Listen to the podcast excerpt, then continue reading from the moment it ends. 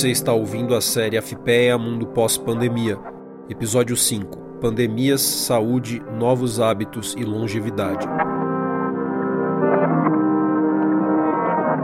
Este podcast faz parte do projeto Bicentenário 1822-2022 da Independência ou Morte O Futuro do Brasil em Debate, uma iniciativa da AFPEA, Associação dos Funcionários do Instituto de Pesquisa Econômica Aplicada. Em 5 de outubro de 1988, com a promulgação de uma nova Constituição Federal, o Estado brasileiro mudava suas feições. Era o fim de um longo período de exceção em plena ascensão das ideias neoliberais no mundo. Mas aqui, os constituintes fizeram a opção pelo bem-estar social. Com algumas décadas de atraso, é verdade, o Brasil voltava os olhos para as lacunas históricas do processo civilizatório com a redesignação, mesmo que parcial, das instituições da República. Na saúde, fruto da pressão do movimento sanitarista, a garantia de acesso universal da população substituía a lógica utilitarista do INAMPS, no qual os serviços médicos eram voltados ao trabalhador. A criação do Sistema Único de Saúde, o maior do mundo, representou uma mudança importante na vida da população. Sem o monopólio público, o setor privado de saúde também expandiu, em parte a reboque de contratos com gestores do próprio SUS diante da insuficiência de recursos para investimento na ampliação da rede pública de acesso universal. Mas não só por isso, a expansão privada também é resultado da desigualdade que restringe o acesso a determinados serviços a quem tem dinheiro para pagar, em uma dinâmica com regulação precária pelo Estado. Em parte, é o que explica por que dos 9,7% do PIB destinados à saúde, menos da metade vai para o SUS. Não, o objetivo aqui não é dourar a pílula, mesmo com a melhoria no quadro geral, o Brasil ainda apresenta números preocupantes em várias áreas da saúde, e se a situação já não era boa, em março de 2020 ela ganhou uma nova dimensão. No momento da gravação desse episódio, o país já superava 638 mil mortes e 27 milhões de infectados pelo novo coronavírus. Unidades de saúde superlotadas, escassez de profissionais, dificuldade de acesso aos serviços pelas populações periféricas, a pandemia evidenciou antigos problemas e impôs novos desafios ao sistema de saúde brasileiro em um momento particularmente ruim, mesmo desconsiderada a pandemia, sobre o qual nos fala a economista Rosa Marques, professora titular da PUC São Paulo e ex-presidente da Associação Brasileira de Economia da Saúde e da Sociedade Brasileira de Economia Política. Desde o nascimento, nós que trabalhamos com a área da saúde, a gente sempre caracterizou que o SUS vivia uma situação de subfinanciamento. E o indicador desse subfinanciamento é um indicador muito fácil de todo mundo entender. Né? Mostrava o esforço da nação em termos de proporção do PIB. Quando a gente comparava o esforço que o Brasil tinha em relação a outros países com sistemas semelhantes, a gente via que somando os recursos dos municípios, do estado e do governo federal, nós atingimos a metade do esforço de outros países. Mas a situação tinha ficado mais grave, né? A partir de 2018 e 2019, com a emenda constitucional 95. Ainda em 17, uh, ah, a coisa não estava mal, porque houve um acordo, né? Então houve uma elevação uh, dos recursos em 17, mas a partir de 18 a gente começou a se desfinanciar. Então a situação, te respondendo, né, no que se refere ao sistema, como a gente pensava o, o, sistema de saúde aqui no Brasil, ele vinha enfrentando grandes dificuldades financeiras. Agora, é claro que os problemas que se colocam com a pandemia são de outra ordem, né? É, esse é o pano de fundo, vamos dizer assim. Tá? Posso emendar e dizer uma coisinha em relação a isso? Porque, veja, a gente viveu no início da pandemia algumas coisas que têm a ver com as características do próprio Brasil, mas outras que têm a ver com dinâmicas que foram colocadas pela globalização, pela mundialização do capital. Uh, você deve estar recordado que no início faltavam EPIs, né? Não tinha EPI. Mas não tinha EPI porque a produção estava concentrada na China. E não era só nós que não tínhamos EPI, tá? Agora, teve dificuldades advinda de uma situação brasileira, né? E nós tivemos um processo de desindustrialização que ainda está em curso. Então, se somam características da dinâmica mundial com, com questões nacionais. E os desafios vão além das limitações materiais. Entre as diretrizes do Serviço Público de Saúde, a Constituição Federal estabelece que, abre aspas, as ações e serviços públicos de saúde integram uma rede regionalizada e hierarquizada e constituem um sistema único, organizado de acordo com as seguintes diretrizes: 1. Um, descentralização com direção única em cada esfera de governo. E 3. Participação da comunidade, fecha aspas. A Lei Orgânica da Saúde, que regulamenta o SUS, reforça e aprofunda esse conceito, falando na necessidade de 9. Descentralização político-administrativa com direção única em cada esfera de governo. A. ênfase na descentralização dos serviços para os municípios. E B. Regionalização e hierarquização da rede de serviços de saúde. Fecha aspas. Mas como implementar essas diretrizes na prática? A gestão compartilhada da saúde pública sempre foi e segue sendo um ponto fraco, mas também a fortaleza da ideia da democratização do acesso ao serviço. Entre muitos altos e baixos que se traduziram no cenário sobre o qual eu falava mais cedo, a pandemia chegou em um momento particularmente delicado. Porque a gente diz o seguinte: houve evidentemente uma falta de coordenação por parte do Ministério da Saúde. Né? Agora, até que ponto essa falta de coordenação foi determinada pelo negacionismo do atual presidente da República? Né? Por quê? Porque nós tivemos, como você sabe, e quem vai nos escutar sabe perfeitamente, que nós tivemos uma, uma sequência de ministros, né? Os ministros que não não seguiam a cartilha, o que começava a incomodar, eram convidados a se retirar e assim por diante, né?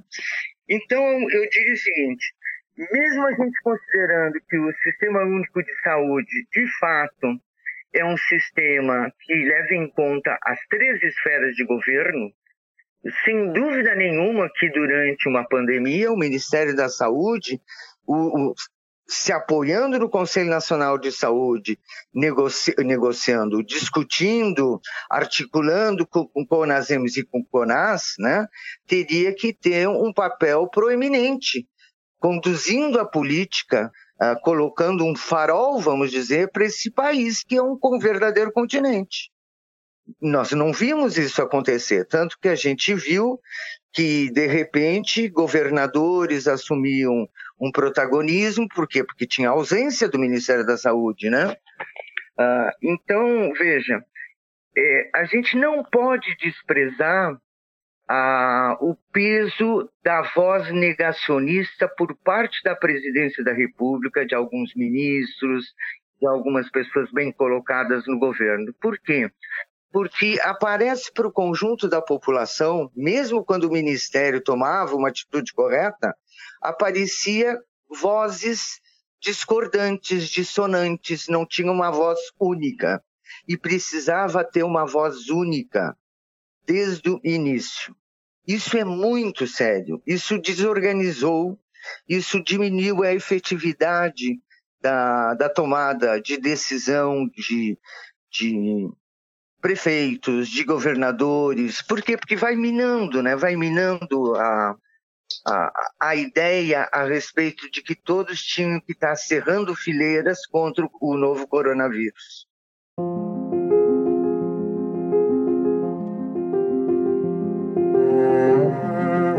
Vamos voltar então aos números. No momento em que eu gravo esse episódio, como eu falava, mais de 638 mil pessoas morreram por Covid-19 no Brasil. O resultado trágico em si tem ainda outras facetas perversas. Por exemplo, estima-se que a expectativa de vida do brasileiro tenha caído mais de 3 anos até o fim de 2021. Isso passa por uma mudança importante no perfil da mortalidade no país, sobre o qual nos fala o Paulo Lotufo, epidemiologista, professor titular da Escola de Medicina e diretor do Centro de Pesquisa Clínica e Epidemiológica da USP. Nós temos no Brasil até 2019 um padrão que não era muito distinto de quase a maior parte dos países. Então, a maior parte da mortalidade por doenças cardiovasculares, depois uh, pelos cânceres, doenças respiratórias, e dependendo do local, né, nos homens mais jovens, nós tínhamos as causas externas, basicamente acidentes e homicídios. Com a pandemia, nós tivemos uma, uma modificação importante, obviamente, né, porque nós tivemos um aumento brutal da mortalidade, quer dizer, entre 15% a 18%. Só para o ouvinte ter uma ideia, ano a ano, a mortalidade fica entre menos meio por cento e 1,5%. Mas nós tivemos 2020 em relação a 2019, 16% no Brasil a mais de morte. É uma coisa muito grande decorrente da Covid.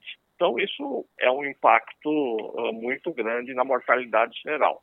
Por outro lado, nós temos a realidade de que os fatores que levam às doenças cardíacas, aos cânceres, continuam presentes e passada a pandemia, nós vamos retornar a ter o mesmo padrão.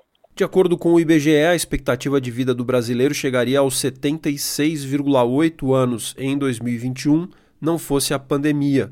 A quebra na tendência de aumento da longevidade construída ao longo de décadas é um revés imposto à principal conquista humana no século XX, avalia a Ana Amélia Camarano, pesquisadora sênior do IPEA, professora associada da Universidade Estadual do Rio de Janeiro e membro honorário da Sociedade Brasileira de Geriatria e Gerontologia. O aumento da expectativa de vida é o maior ganho, é a maior conquista social do século XX. Mas olha uma coisa curiosa. Entre 1980 e 2019, a expectativa de vida aumentou uma média de 0,34 anos por ano. Em um ano, ela diminuiu 2,3 anos. E isso entre 2019 e 2020. Essa perda ser muito maior porque o número de óbitos pela Covid em 2021 foi muito maior do que 2020. Então a gente pode botar que uma perda de quase, eu estou chutando por alto, três anos, três anos e meio de expectativa de vida, em dois anos. Vai reverter? A gente espera que sim. Né? Vai reverter o seguinte: nós temos primeiro que ganhar esses três anos e meio de volta. E depois, e vai depender de políticas públicas, de políticas especialmente de saúde, porque a gente não sabe ainda das sequelas da Covid, do que, que aconteceu com os sobreviventes da Covid. E uma das coisas que está me preocupando no momento é que impacto isso vai ter na demanda por cuidados, cuidados de saúde, né? as pessoas precisavam fazer reabilitação e cuidados de longa duração. Paulo Lotufo complementa falando sobre o cenário no sistema de saúde decorrente da pandemia raciocínio que nós temos em relação a isso, né, é a mesma coisa se você estivesse num local onde ocorresse uma catástrofe natural. Então você tem uma destruição dos serviços de atendimento. E com isso, as doenças que não teriam nenhum tipo de problema no seu atendimento passam a ter retardo e muitas vezes uma letalidade desnecessária. É isso que aconteceu né, no mundo inteiro. Quer dizer, além de você ter a morte pela própria Covid, que pode ser por pneumonia ou por levar alterações uh, cardíacas, nós tivemos também a mortalidade ocasionada pela incapacidade, muitas vezes, de se fazer o atendimento a doenças que não teriam nenhum problema em outros momentos. Né? Esse é um fato bastante importante. A questão da Covid longa é bastante interessante, né? é um motivo de muito estudo. Não é uma novidade essa questão das doenças virais agudas levarem a problemas crônicos. Existem, por exemplo, casos relacionados da mononucleose infecciosa, isso, toxoplasmose, e mesmo da influenza, que leva a pessoa a ter um sintoma de fraqueza, fragilidade uh, persistente. Né? Então é isso que nós estamos observando. Outros aspectos ainda vão demorar para a gente compreender se são realmente relacionados aí à Covid. É, aumento da incidência de diabetes, aumento da insuficiência renal, né? Tudo isso daí é bastante uh, ainda em discussão, mas é realmente uma preocupação grande que a gente tem. E retomando o tema da expectativa de vida, Durante a pandemia, entre os problemas em evidência ou em aprofundamento está a discriminação contra aqueles que simbolizam justamente a conquista social destacada pela Ana Amélia. Eu acho que os idosos eles foram não vou dizer que foram mais prejudicados pela pandemia, mas eles foram muito prejudicados. Em primeiro, vamos começar pela redução da expectativa de vida porque 70%, até 6 de dezembro deste ano, 70% dos óbitos por Covid cometeram a população idosa. E é, isso, eu estou dizendo dos óbitos diretos. Né? A gente não sabe dos óbitos ainda indiretos, então esse é um ponto. O segundo ponto que eu tenho falado, a questão do preconceito né, que existe em relação à população idosa, sempre existiu, eu acho que ele aumentou na pandemia. No momento que você chama a população de grupo de risco, o que, que você está dizendo, né? Então, isso para mim aumenta o preconceito. Isso é um, uma característica de precon... do, um aumento do preconceito. E essa história do isolamento. Né? Houve até quem propusesse que fosse feito só o isolamento vertical, que ou seja, que é só o isolamento de idosos. E houve até muito meme na internet no começo da pandemia. O carro preto vem te pegar, idoso teimoso. E com a preocupação, vamos dizer, de proteger os idosos, né?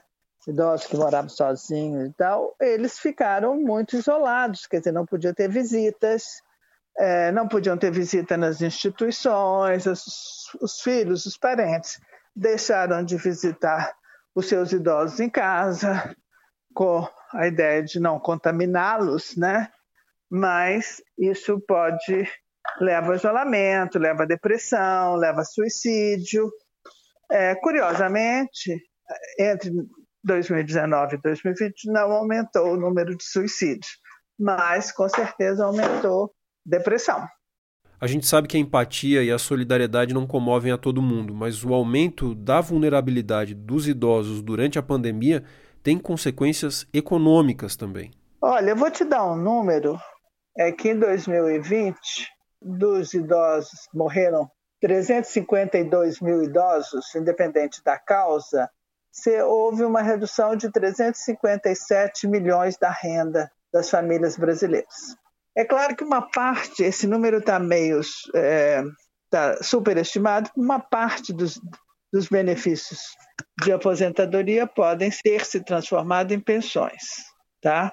Mas é um número alto, né? E agora, se morressem todos os idosos, é, a renda per capita dessas famílias se, cairia de mil, praticamente R$ 1.500 para R$ 425. Reais desde que não haja perda renda, na renda do trabalho dos não idosos, vamos dizer assim. Dado que, com o momento de desemprego, a gente sabe que teve perda de renda de trabalho, né? Vale lembrar que em 2019, antes da chegada do novo coronavírus, o Brasil tinha cerca de 10% da população abaixo da linha da pobreza, de acordo com a FGV. Esse número subiu para 16% no começo de 2021 quando o governo deixou de pagar o auxílio emergencial. Depois, com a retomada dos desembolsos em menor valor, caiu para 12%. Enquanto isso, a lista brasileira de bilionários da revista Forbes ganhou 40 novos membros. A desigualdade e a pobreza, assim como a discriminação de minorias, são fatores determinantes de vulnerabilidade durante a pandemia. Pandemia que, resgatando o que a gente discutia durante o terceiro episódio aqui da série, está intimamente ligada à exaustão de biomas pela exploração desenfreada, fruto de um modelo de desenvolvimento econômico e social que tem levado a mais pobreza, desigualdade e exclusão. E é pensando nessa relação entre as coisas que tem ganhado força uma concepção de saúde que dá um passo adiante na ideia de universalidade prevista na nossa Constituição, como nos explica a Sandra Poulsen, economista do IPEA e doutora em meio ambiente. One Health, ou saúde única, né, que seria como se chama em português, se refere a manter o equilíbrio entre as populações humanas, as populações dos animais e o meio ambiente. Então, é um enfoque que, em lugar de apenas focar na saúde humana, tenta ter uma visão mais holística e uma, e uma compreensão de que o bem-estar humano ele está intimamente vinculado ao bem-estar animal e vegetal e à biosfera como um todo. Então, a gente passa de um enfoque de saúde individual para a saúde das diferentes populações e para a saúde do ecossistema, todas elas interconectadas. Então, saúde única é de interesse tanto da ciência ambiental, da ecologia, da medicina veterinária, da saúde pública, da medicina, da biologia e da economia da saúde. Então, é, é um enfoque relativamente novo e com assim, tem, tem muito para oferecer ainda, um potencial muito grande para a gente entender melhor como tratar políticas públicas em geral dentro desse contexto de, da pandemia. Né? E se não ficou claro, a Sandra explica um pouco mais. É, na medida em que a mudança climática, o desmatamento, as mudanças de uso da terra, as diferentes formas de poluição, essa invasão de hábitats naturais, à medida em que tudo isso vai perturbando o equilíbrio pré-existente entre sociedades humanas, natureza e demais espécies, nós, na verdade, vamos dizimando as bases ecológicas da nossa vida na Terra. E existe uma enorme dificuldade para aceitar esse conhecimento científico já existente, é, e a negação quanto à realidade da mudança climática é um exemplo claro.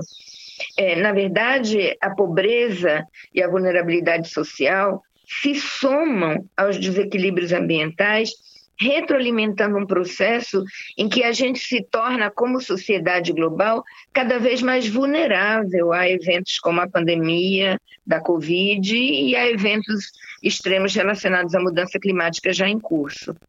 Os maiores desafios para incorporar esse conhecimento já existente sobre saúde e meio ambiente são os mesmos que dificultam a adoção de trajetórias de desenvolvimento sustentável, como as preconizadas pela Agenda 2030, por exemplo. São as dificuldades de coordenação e a falta de compatibilização entre as diferentes políticas públicas, é a ausência de consensos políticos básicos em nossas sociedades quanto aos objetivos do desenvolvimento econômico, é a má distribuição de recursos para financiar a reconversão e as necessidades e as necessárias mudanças nas estruturas econômicas e sociais para a gente enfrentar esses novos desafios à saúde humana, ambiental e animal, né? São as dificuldades internacionais na distribuição e no, no acesso aos recursos de saúde. A gente está vendo agora aí durante a pandemia, enquanto alguns países têm uma cobertura vacinal bastante ampla, muitos países na África não contam com vacinas nem para a primeira dose, né? Enfim, é, é uma falta de compreensão sobre o quanto os diferentes países e os diferentes grupos sociais são interdependentes e interligados. Então, não, adianta a gente falar de saúde para a Europa ou para o hemisfério ocidental se, na verdade, o resto do mundo está batalhando e há populações que ainda não têm acesso a condições mínimas de saúde e, no âmbito da pandemia, que não têm acesso a vacinas, por exemplo. Né? E assim vamos chegando ao final do quinto episódio da série AFPEA Mundo Pós-Pandemia. No próximo encontro falaremos sobre pandemia, educação, cultura e cidadania. Para não perder, assine e curta, siga no seu agregador de podcast favorito ou acesse todos os meses no afpeasindical.org.br. Se quiser falar com a gente, mande mensagem para afpea.afpea.org.br. Este podcast faz parte do projeto Bicentenário 1822-2022 da Independência ou Morte, o futuro do Brasil em debate, uma iniciativa da AFPEA, Associação dos Funcionários do Instituto de Pesquisa Econômica Aplicada. O episódio de hoje teve curadoria de Luciana Mendes, equipe de apoio Maria Luísa Diniz, Henrique Eusébio e Marina Semeraro. Apresentação, roteiro e edição de Lucas Scherer.